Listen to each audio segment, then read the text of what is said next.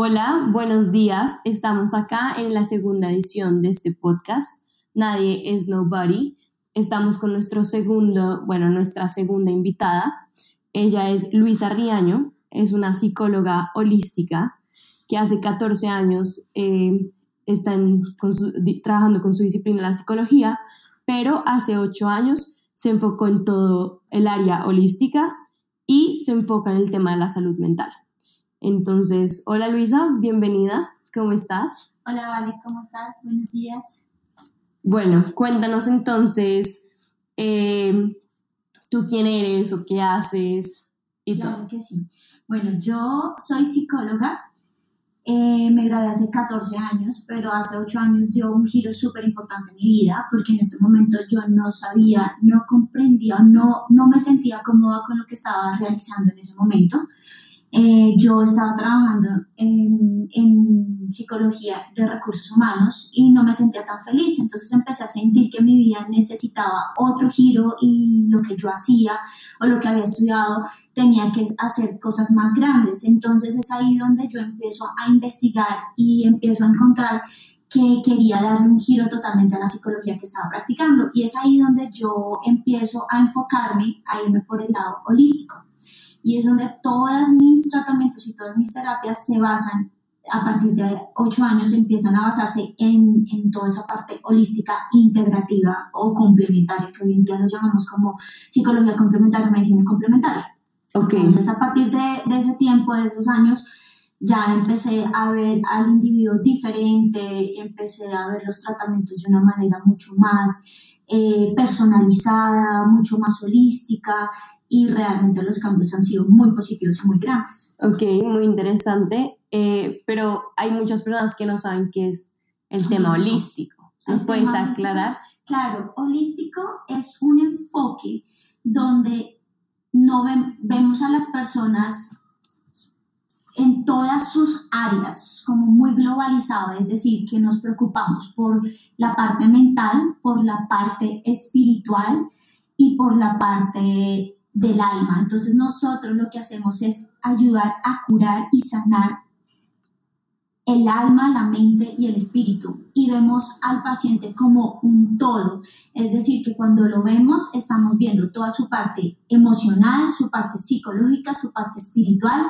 En mi caso, por ejemplo, eh, yo veo muchísimo y observo la parte energética, que es un punto súper clave en, en, lo que yo hago, en las terapias que yo hago, y en su parte física también. Entonces veo a la persona como un todo, no como una parte, sino como un todo. Y lo que hacemos o lo que yo hago en terapia, en la parte holística, es que en, cojo cada parte y la voy sanando y voy mirando eh, qué es lo que hay que sanar en cada área de tu vida o cada área de, lo que acabo de nombrar.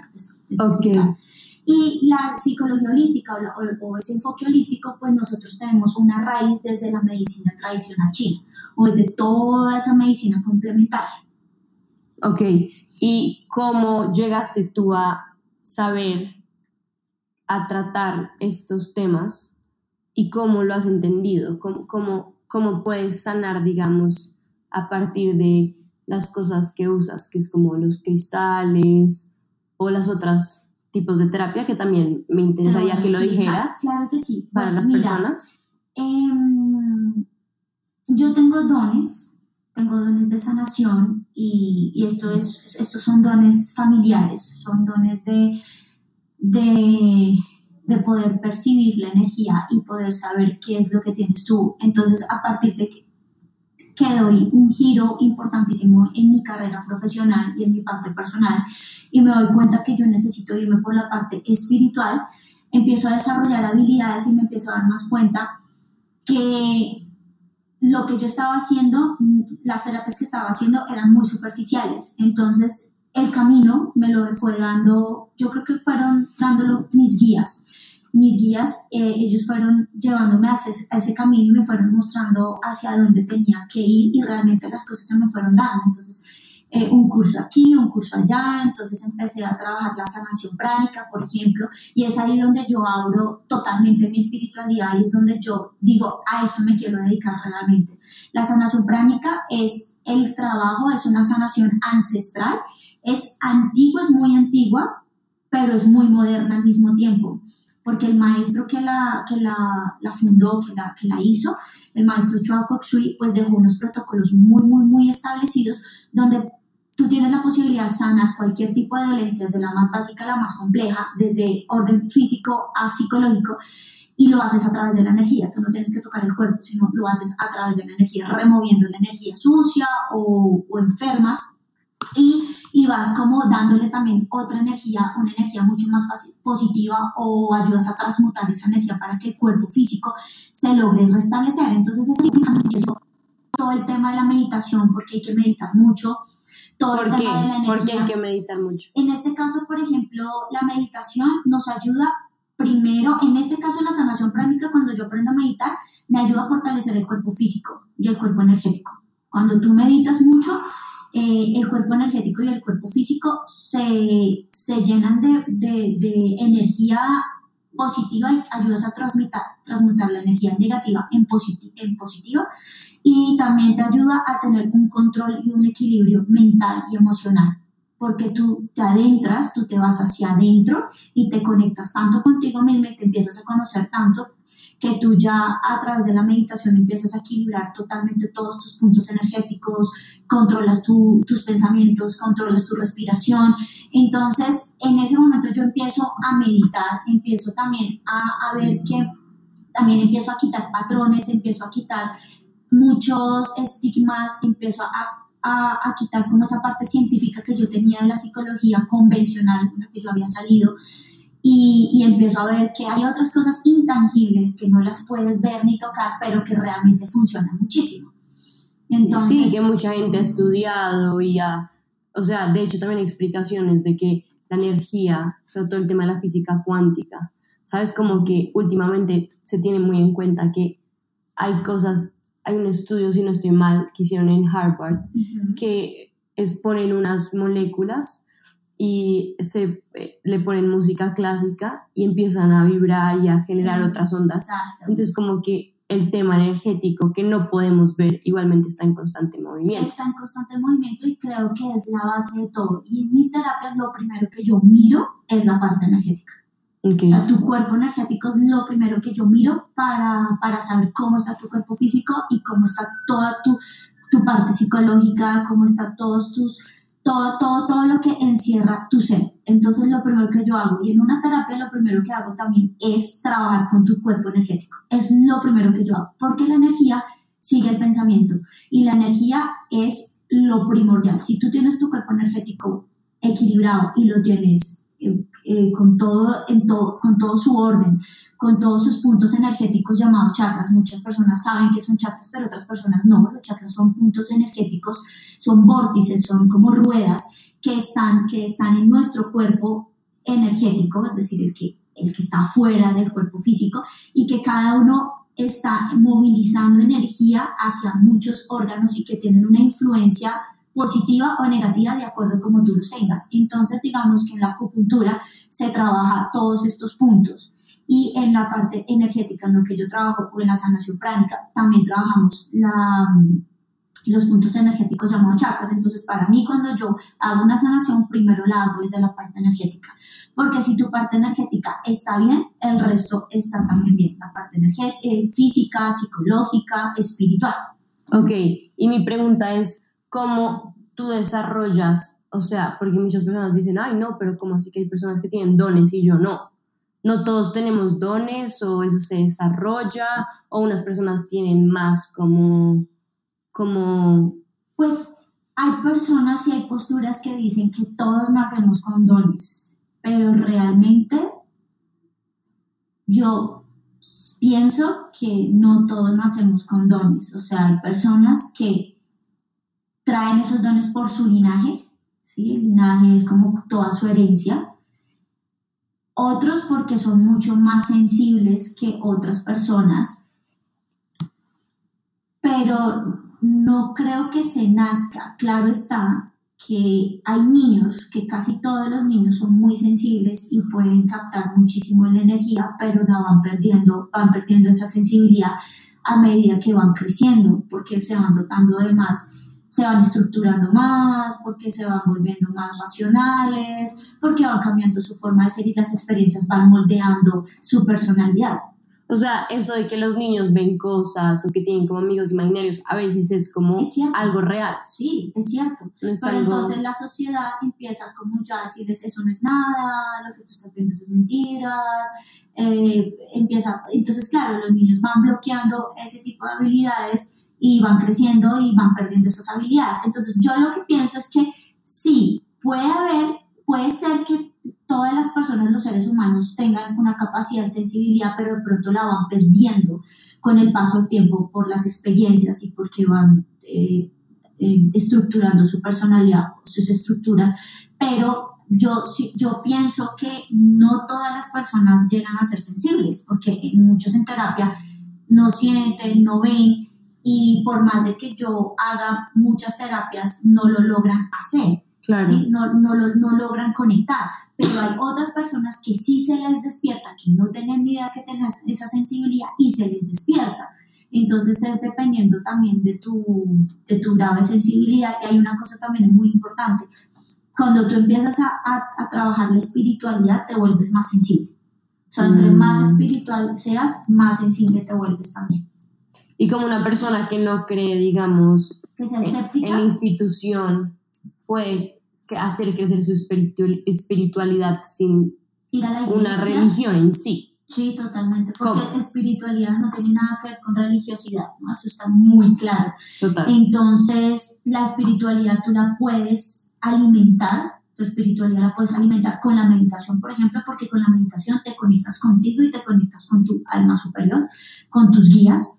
Eh, la espiritualidad la, alimenta siendo una buena persona, eh, haciendo el bien a los demás, siendo compasivos, teniendo compasión por ti misma y por los demás, siendo agradecidos, agradecido contigo por la vida, con tus padres, con el resto del mundo, ayudando a la gente. Eso alimenta la espiritualidad, ¿sí? Eso alimenta muchísimo la espiritualidad y algo que alimenta muchísimo la espiritualidad es la meditación. ¿Sí? Cuando tú meditas mucho, te conectas muchísimo contigo mismo y con tus guías y ahí hay, una, hay un cambio, hay un cambio de mentalidad porque ya la mentalidad es diferente. Cuando tú empiezas a meditar y cuando tú empiezas a subir tu espiritualidad, pues ya quieres hacer las cosas diferentes, ya quieres tener pensamientos sanos, empiezas a, ser más consciente en tu higiene emocional y vital, empiezas a, a querer estar mejor, pero no mejor desde la parte vanidosa, sino desde estar mejores contigo misma, eh, alimentarte bien, comer sano, eh, no llenarte de cosas que te puedan como dañar tu energía o estar en una vibración baja, ya empiezas a, a, sentir que ya no quieres tomar trago, que ya no quieres fumar, que no quieres estar con, con personas que antes no te aportaban, sino que ya es diferente, ya quieres estar con personas que te aportan desde la intelectualidad, desde la espiritualidad, desde lo que tú estés buscando para alimentarte. Eh, tus estructuras mentales empiezan a cambiar también, ya no lo que antes pensabas, después lo ves como algo muy superficial y empiezas a madurar también mucho más rápido, empiezas a madurar emocionalmente, entonces es ahí donde tú empiezas a, a trabajar tu espiritualidad, entonces lo uno no, no, tiene que ver con lo otro, claro está que hay personas que son muy espirituales que también oran y van a la iglesia, ¿no? Ok, ¿y tú crees que una de las causas de que la sociedad ahorita no es tan espiritual, sino, digamos, o sea, porque lo que decíamos, de pronto tú puedes crear una religión, ir a la iglesia, pero de pronto puedes no ser espiritual. ¿Tú crees que el hecho de que eso pase en la sociedad ahorita, porque yo siento que muchas veces se confunde eso de ir a la iglesia, ir al retiro, ir a lo uno, ir a lo otro, pero no conectar realmente y no obrar bien? ¿Tú crees que eso puede ser como una de las razones por las que estamos muy desconectados y nos dan estas enfermedades mentales o no tienen nada que ver con eso? No, no, realmente, a ver, las personas que van a la iglesia, eso es como siempre lo que uno dice y lo que a veces desaprueba, que las personas que van a la iglesia y uno las ve de pronto criticando eh, después de que salen de la misa o haciendo, diciendo cosas que no son las adecuadas. pues son personas que tal vez de pronto no han entendido la finalidad de la espiritualidad o la conexión que tengas con Dios.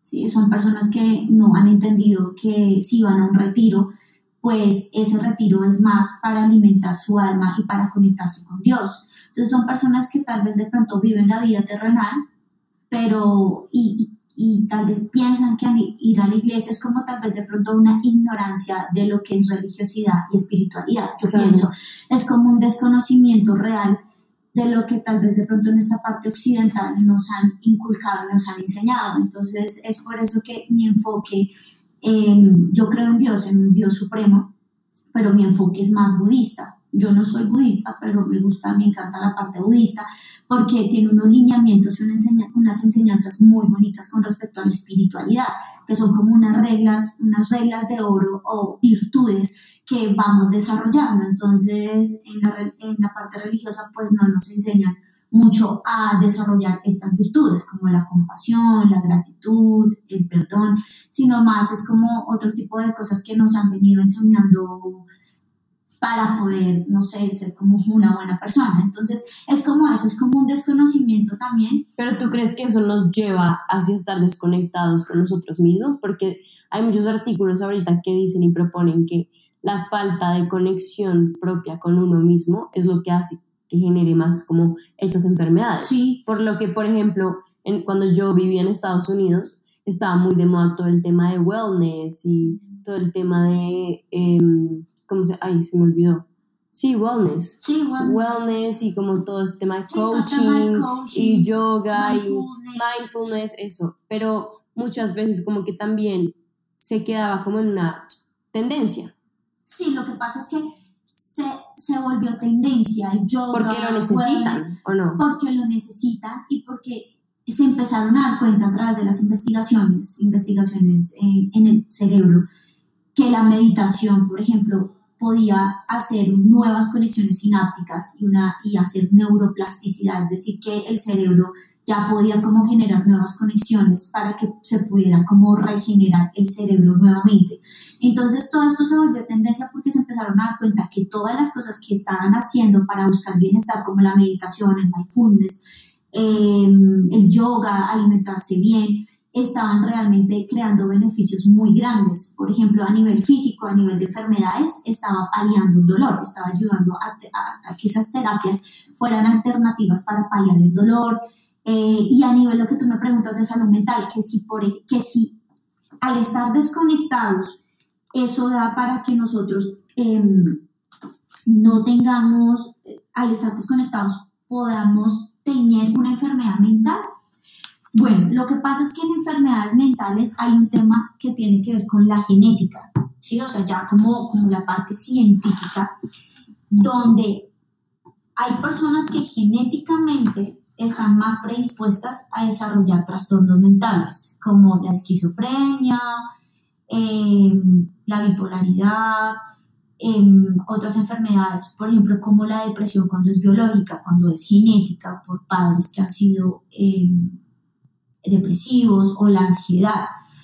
Ya ahí en ese tema, cuando es genético, cuando tú sabes, pues ya eso es algo que tú no lo puedes, no lo puedes modificar. Lo que puedes hacer es hacer cosas para que puedas estar en bienestar y estés en óptimo equilibrio y que tu enfermedad sea funcional, no, que no seas disfuncional, sino que puedas vivir y convivir con esa enfermedad totalmente. Pero hay enfermedades eh, de orden mental, como por ejemplo la ansiedad o la depresión que aparecen, o el estrés postraumático, que aparecen después de un trauma muy grande que no lo hayas podido tú eh, manejar y ahí se te desarrolle, se te desarrolle ansiedad, estrés postraumático, que el estrés postraumático viene en ansiedad, una depresión muy fuerte que no la sepas manejar debido a ese trauma. Entonces, ¿Qué es lo que se procura hacer cuando la persona se, se le desarrolla un trastorno?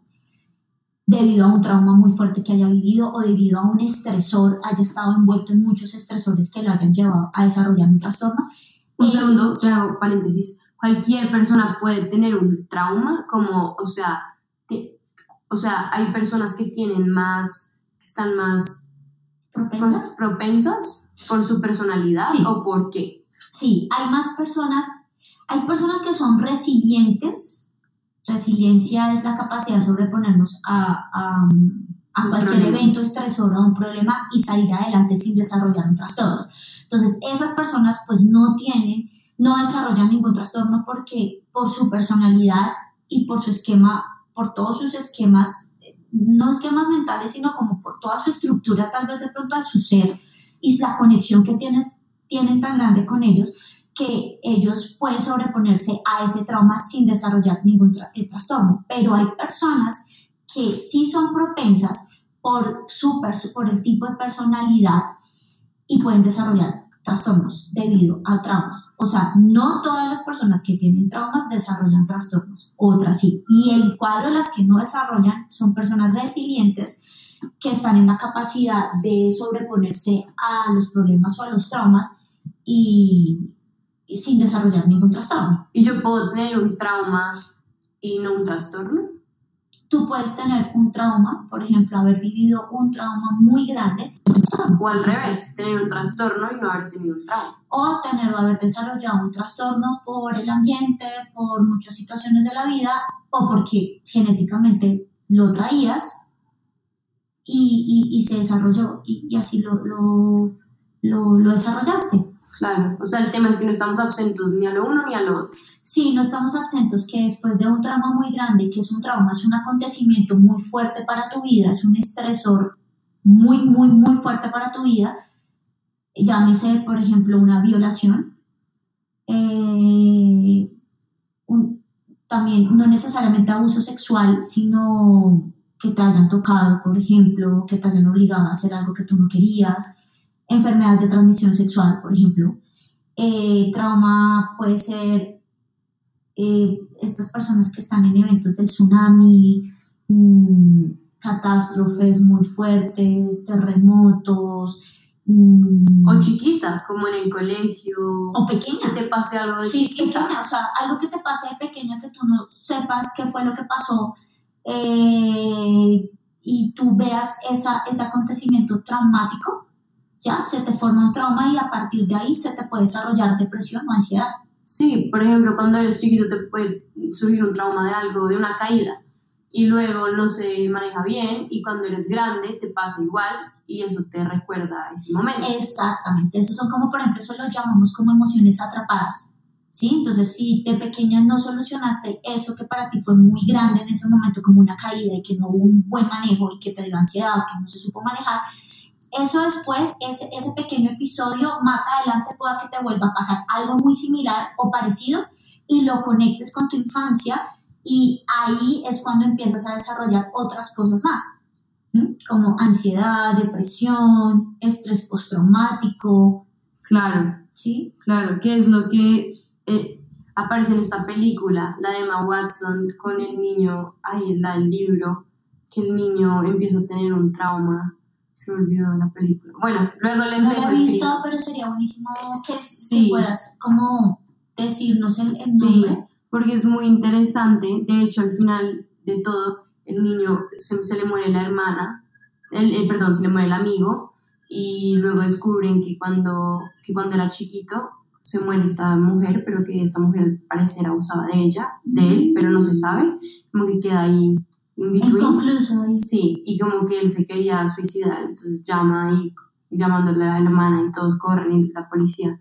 Pero bueno, eso queda escrito después. Como que es un trauma de chiquito que se le Exacto. refleja después cuando se muere el amigo. Exacto, y se refleja y vienen a salir todas las cosas que no solucionaste de pequeño. Entonces es por eso importante que, que cuando se tiene pequeños, niños pequeños como hijos, hermanos pequeños o sobrinos, eh, estemos como muy atentos al, a que si pasa un acontecimiento traumático que para el niño es un trauma, tal vez de pronto para un adulto no sea un trauma como tal, pero sí para, para él sea inmediatamente trabajado con un psicólogo o con un psiquiatra infantil para que puedan darle un mejor manejo y para que el niño pueda desarrollar habilidades y estrategias resilientes y pueda trabajar con su regulación emocional, porque mira, vale, algo súper importante que hoy en día los adultos, por eso es que también desarrollan muchos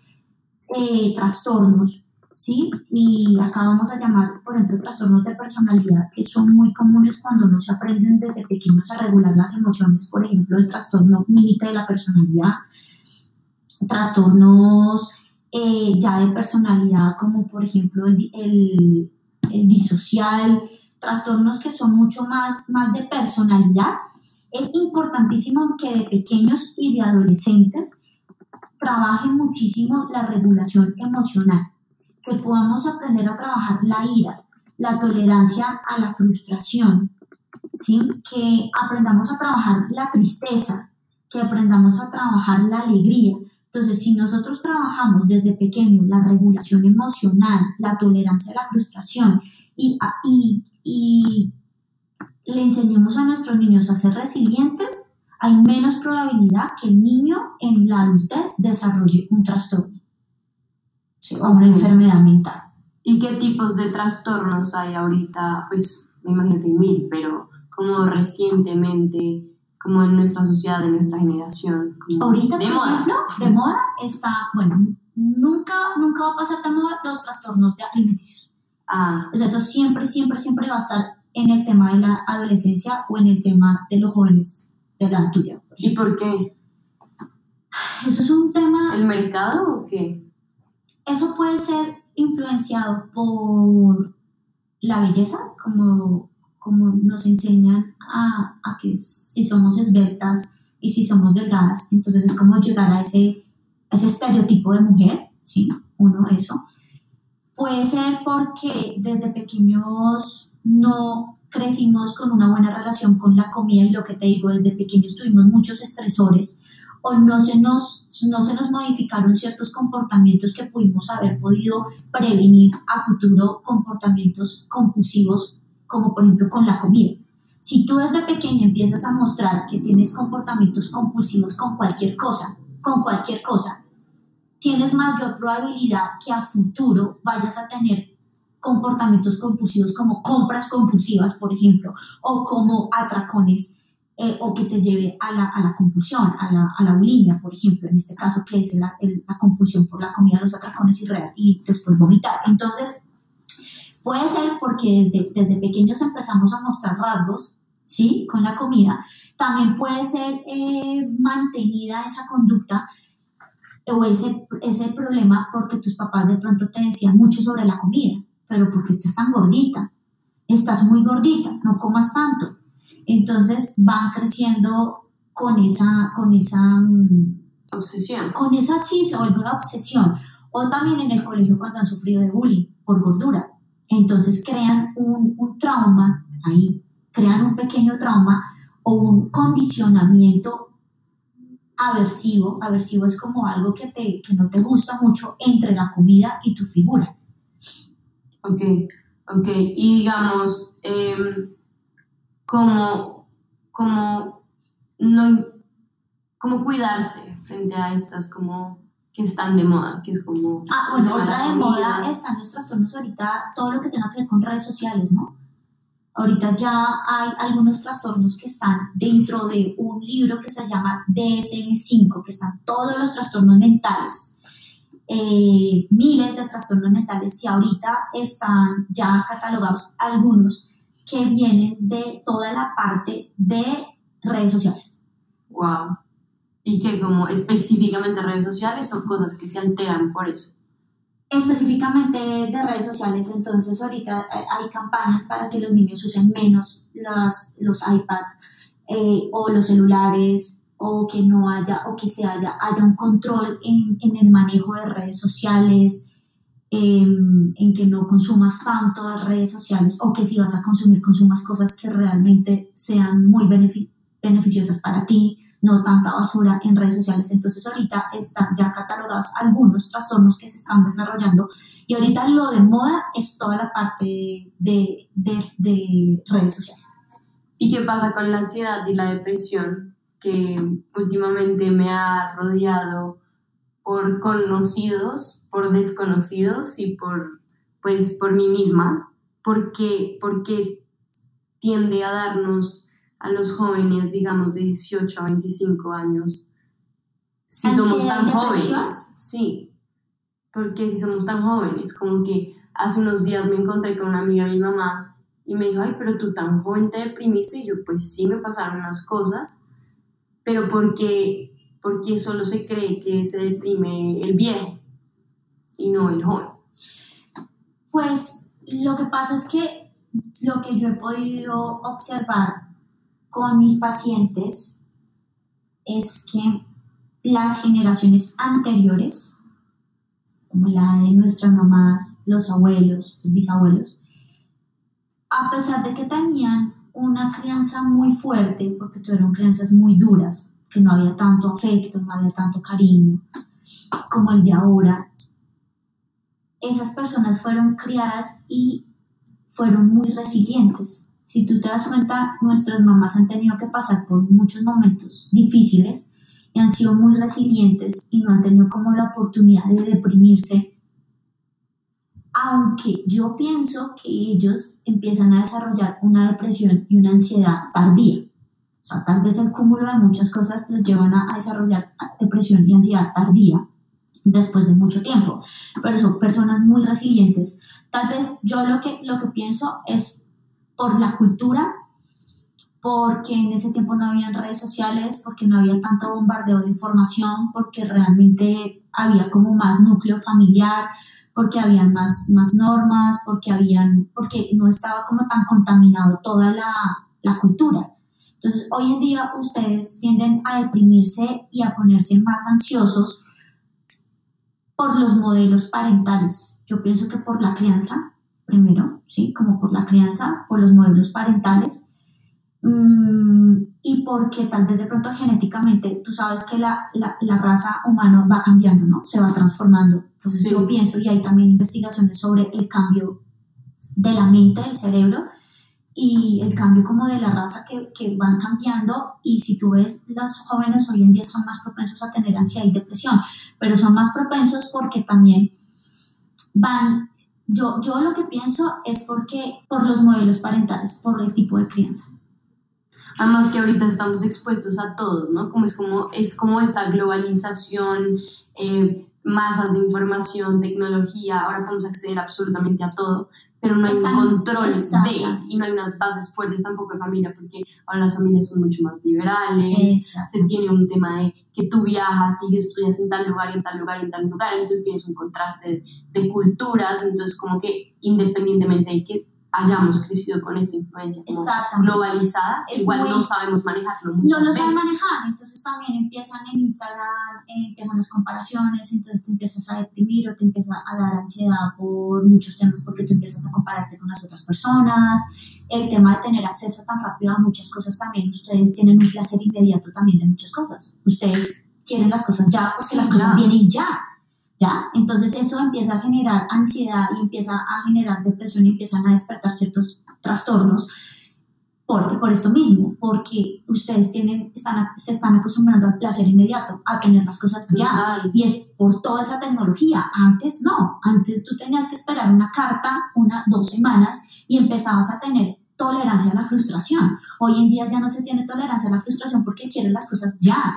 Y si no es ya, entonces me frustro y me estreso y me deprimo o me pongo ansioso. Sí, un, un arma doble filo. Totalmente. Es un arma doble filo. Por ejemplo, eh, las tuzas ahorita, los rompimientos son mucho más difíciles que antes. Antes en mi época rompías con la persona y nunca volvías a ver a tu ex. ¿Sí? Tú no tenías acceso. Ahora, los amigos, el Instagram de él más, entonces, los best friends de los otros, WhatsApp, entonces, WhatsApp, entonces te quitaron la foto, te bloquearon, ves en línea, entonces este tipo de cosas como a qué hora se conectó, ¿A qué hora se conectó? eso te da ansiedad, y eso te genera ansiedad. Pero también podemos tener el poder de bloquear esas cosas, que es lo que la gente a veces siente que no puede hacer. Lo que pasa es que ahorita los jóvenes se sienten controlados por las redes sociales.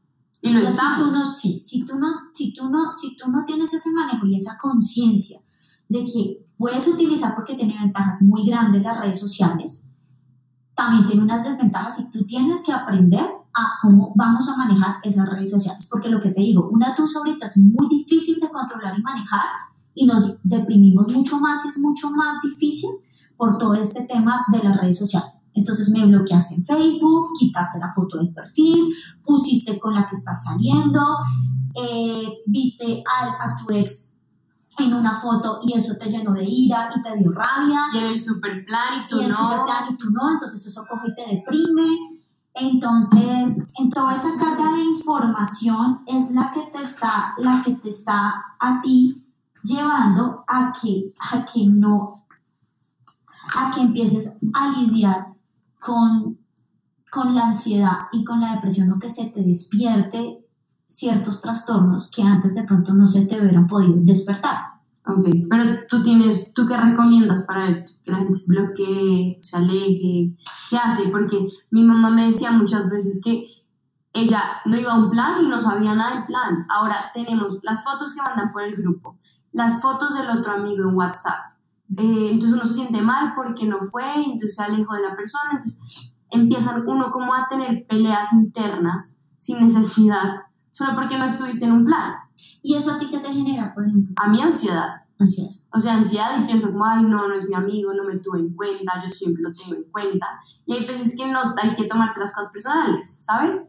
Últimamente he estado haciendo el ejercicio de sí uso mucho las redes sociales para publicar, sí uso mucho las redes sociales para publicar como artículos, cosas interesantes, pero ya no bajo como antes bajaba, que tenía que ver todas las historias pero, pero, pero entonces las redes sociales no te están dominando en este momento, no. tú le estás dando un, un manejo muy importante que es para promover cosas positivas, para postear cosas positivas y le estás dando un buen manejo y estás consumiendo las redes sociales de una manera asertiva y acertada.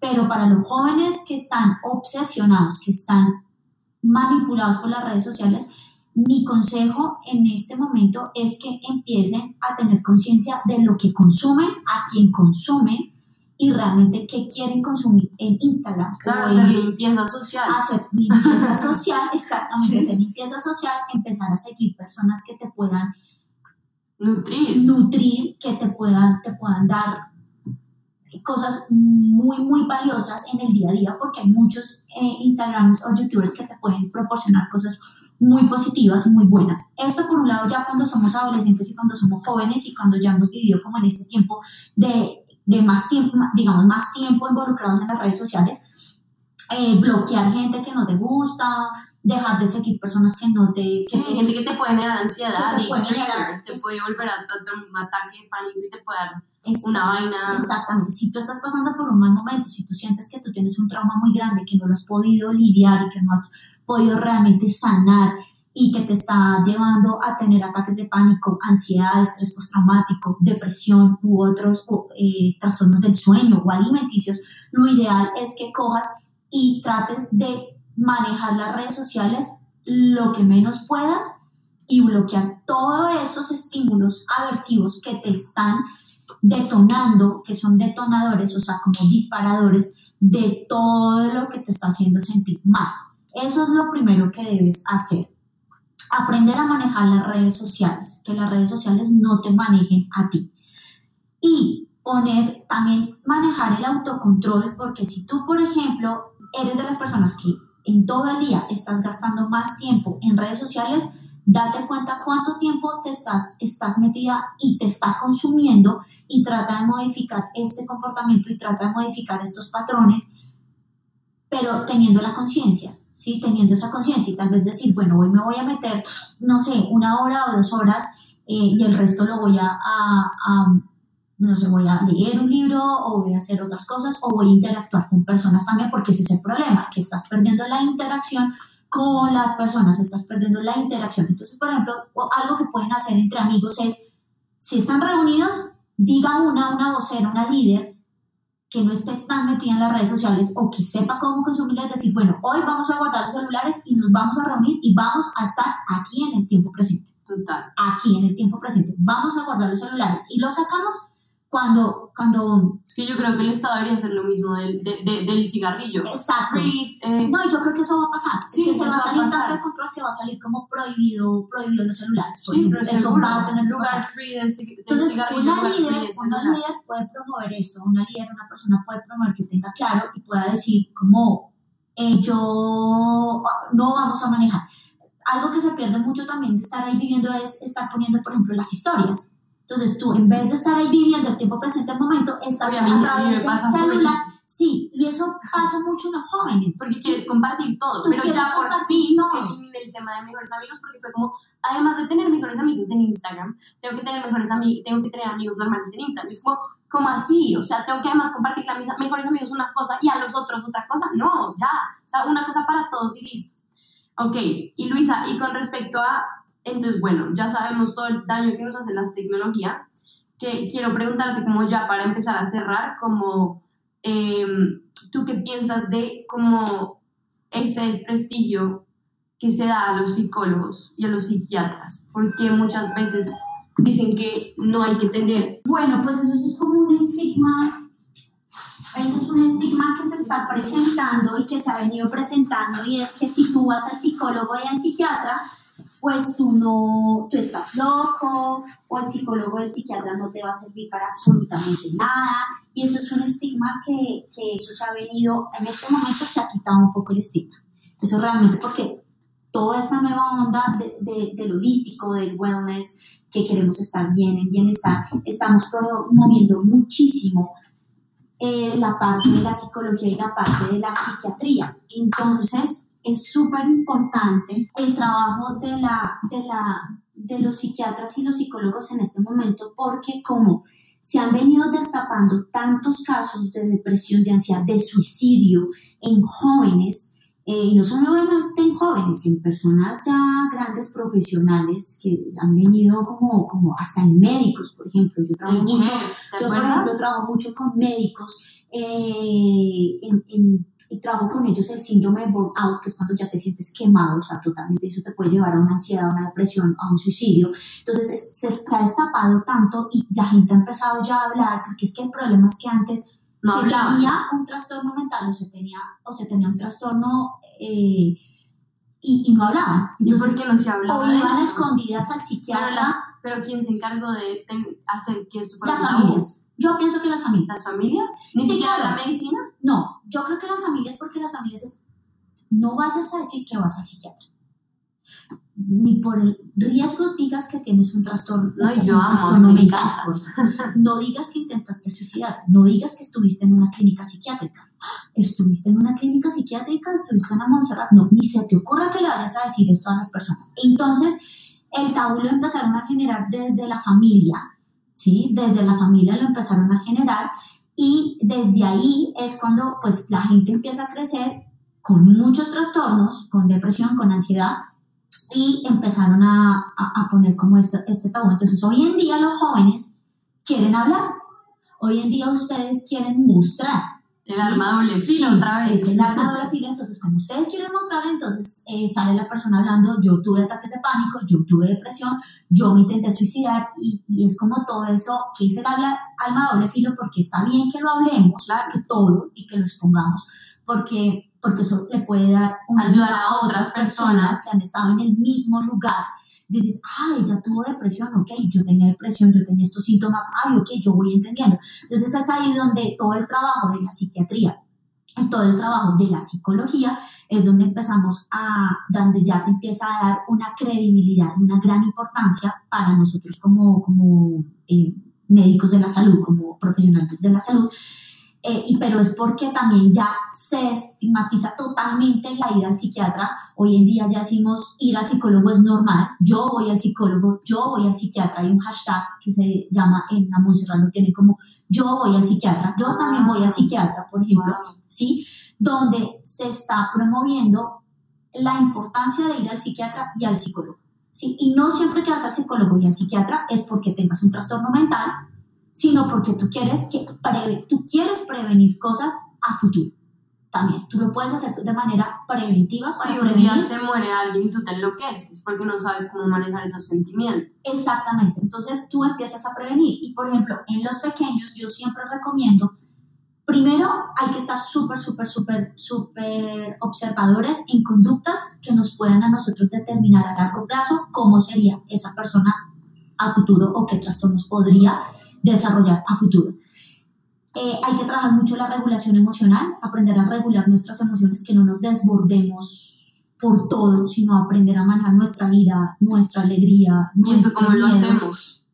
Con la ayuda de un psicólogo. Ah, ok. Por ejemplo, con la ayuda de un psicólogo. Y si no podemos lograr. pagar un psicólogo, Si no podemos pagar un psicólogo, podríamos, por ejemplo, trabajar con el yoga, por ejemplo. ¿Sí? Podríamos trabajar con el yoga. Hay ahorita, ahí sí utiliza- videos, ahí utilizando, por ejemplo, las redes sociales, en el buen sentido, hay muchas aplicaciones para la regulación emocional, por ejemplo, como el mindfulness. Puedes buscar en una aplicación mindfulness. En YouTube, eh, bajar videos para la regulación emocional. Eh, es súper importante y es súper importante que si tú tienes un problema, que si tú sientes que nada está funcionando en tu vida y que empiezas a tener sentimientos que no te están haciendo sentir bien, ve al psicólogo o ve al psiquiatra. ¿Y cuál es la diferencia entre el psicólogo y el psiquiatra? Pues el psiquiatra primero es médico y él, y él te medica cuando ya el psicólogo no, los síntomas que se están presentando en la persona no los puede manejar en su totalidad el psicólogo. Entonces el psiquiatra entra a medicar.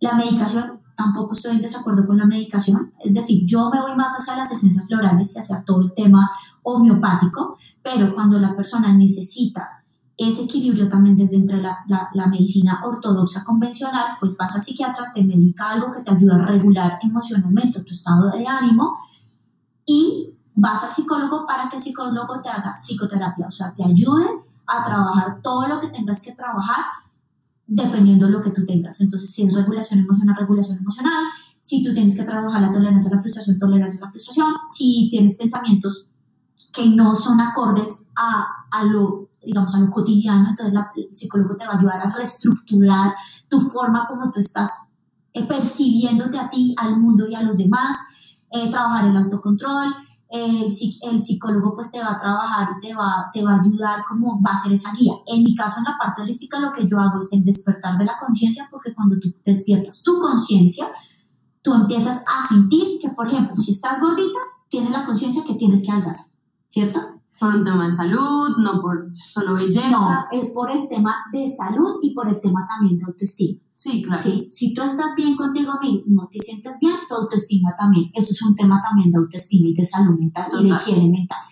Eh, en la parte holística ayudo a despertar la conciencia. Entonces, si tú tienes conciencia del manejo de las redes sociales, entonces tú ya empiezas a saber qué empiezas a publicar y qué no empiezas a publicar. Empiezas a generar conciencia de los amigos que tú tienes a tu, a tu alrededor. Empiezas a generar conciencia de cómo yo me comporto y cómo yo estoy yo haciendo las cosas bien para poder vivir en bienestar. Entonces es, es como todo, todo, todo es un conjunto de cosas. Uy, buenísimo. Esto, este mundo es enorme, ¿no? Pero, Luisa, muchas gracias por hoy, por tenernos, por explicarnos. Sabemos que igual esto es una cosa de mucho trabajo, de mucho entendimiento. De hecho, se me hace interesante tener luego un podcast más como explicando en sí diferentes como síntomas que Claro. están pasando, que es como el Me tema de los ataques de pánico, la ansiedad, la depresión, que siento que muchas personas no saben cómo entender que lo tienen. Y Hay mucho desconocimiento. Sí, mucho desconocimiento frente a tenerlo y frente a ayudar al otro. Entonces creo que ese podcast va a estar pendiente Claro que sí. y como un enfoque del mindfulness, pero pues por ahora creo que todo está muy bien. Muchísimas gracias por hoy sacar un tiempo para esto. ¿Y alguna última recomendación, un libro, una persona que debamos seguir? Sí, mira, un libro súper importante eh, de Diva Chopra, Super Cerebro, me encanta. A los Ah, sí, yo me lo he leído. Sí, porque ahí es donde te enseña a, a, a trabajar el cerebro adaptativo. No lo terminé, de hecho. Ajá. Y ahí te enseña a trabajar, en, a, a modular tu cerebro adaptativo y a, a adaptarte a ciertas situaciones y acontecimientos. Eh, seguir Diva Chopra, por ejemplo, en Instagram, eh, Sadhguru es una aplicación muy bonita, es un, es un hindú, eh, es un guía hindú muy, muy bueno. Sadhguru, por ejemplo, lo pueden eh, seguir en, en, en YouTube, en Instagram y en, también es una aplicación. Aplicación. Eh, pueden bajar aplicaciones de mindfulness, ¿sí? mindfulness para respirar, para vivir en el tiempo presente. Eh, Una recomendación, vivir en el tiempo presente, no irse ni atrás ni adelante, sino vivir el tiempo presente. Esa es una recomendación.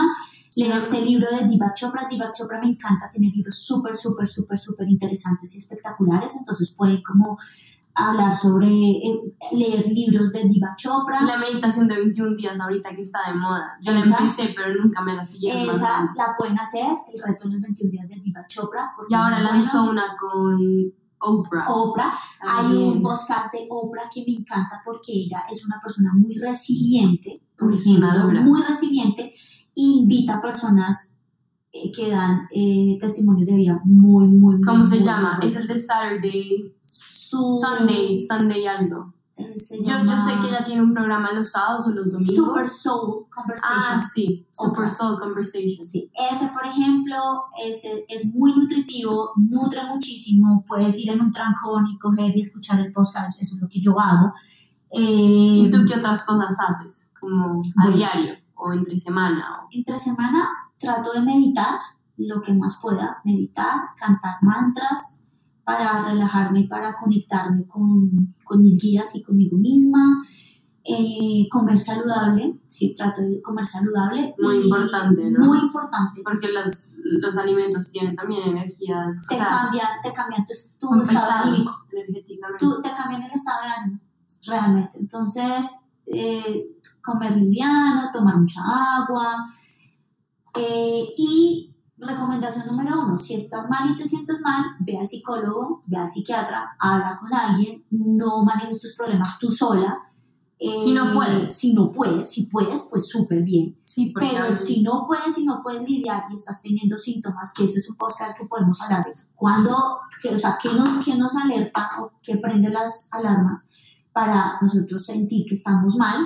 Entonces, ve y visita un profesional que te puedas conectar muy bien, que sea una persona respetuosa, que te sepa manejar muy bien tu problema y, y ya. ¿Qué pasa si las personas no pueden pagarlo? Las EPS o en las... eh, En las EPS puedes pedir, Públicas. sí, en las EPS puedes pedir eh, psicólogo. Si son para ustedes los jóvenes EPS en la no, universidad, refiero no privadas. ah, no privadas. Bueno, las universidades tienen siempre un, Una un ayuda. psicólogo, una ayuda, ¿cierto? No sea, privada o pública. Sí, siempre en las universidades hay un psicólogo, hay una parte de bienestar donde vas y, y te pueden ayudar. También creo que hay fundaciones, hay fundaciones donde también te pueden ayudar. Y por ejemplo, en mi caso, yo hago mucho obra social, entonces cuando una persona no puede pagar, yo a veces los, los veo sin pagar. Ok, ¿sí? ok. Eso también se puede hacer, como buscar una terapeuta que también te ayude a hacer esa parte Claro, hay personas que en verdad no pueden. no, hay personas que no pueden y lo necesitan. Entonces, en mi caso, yo, por ejemplo, destino, escojo tres personas y, y hago terapia a las tres personas que no tienen recursos. Qué lindo, Luisa. Bueno, muchas gracias por estar hoy. Vale, gracias por invitarme. Disfruté No. mucho esta entrevista. Listo. Adiós. Chao, chao.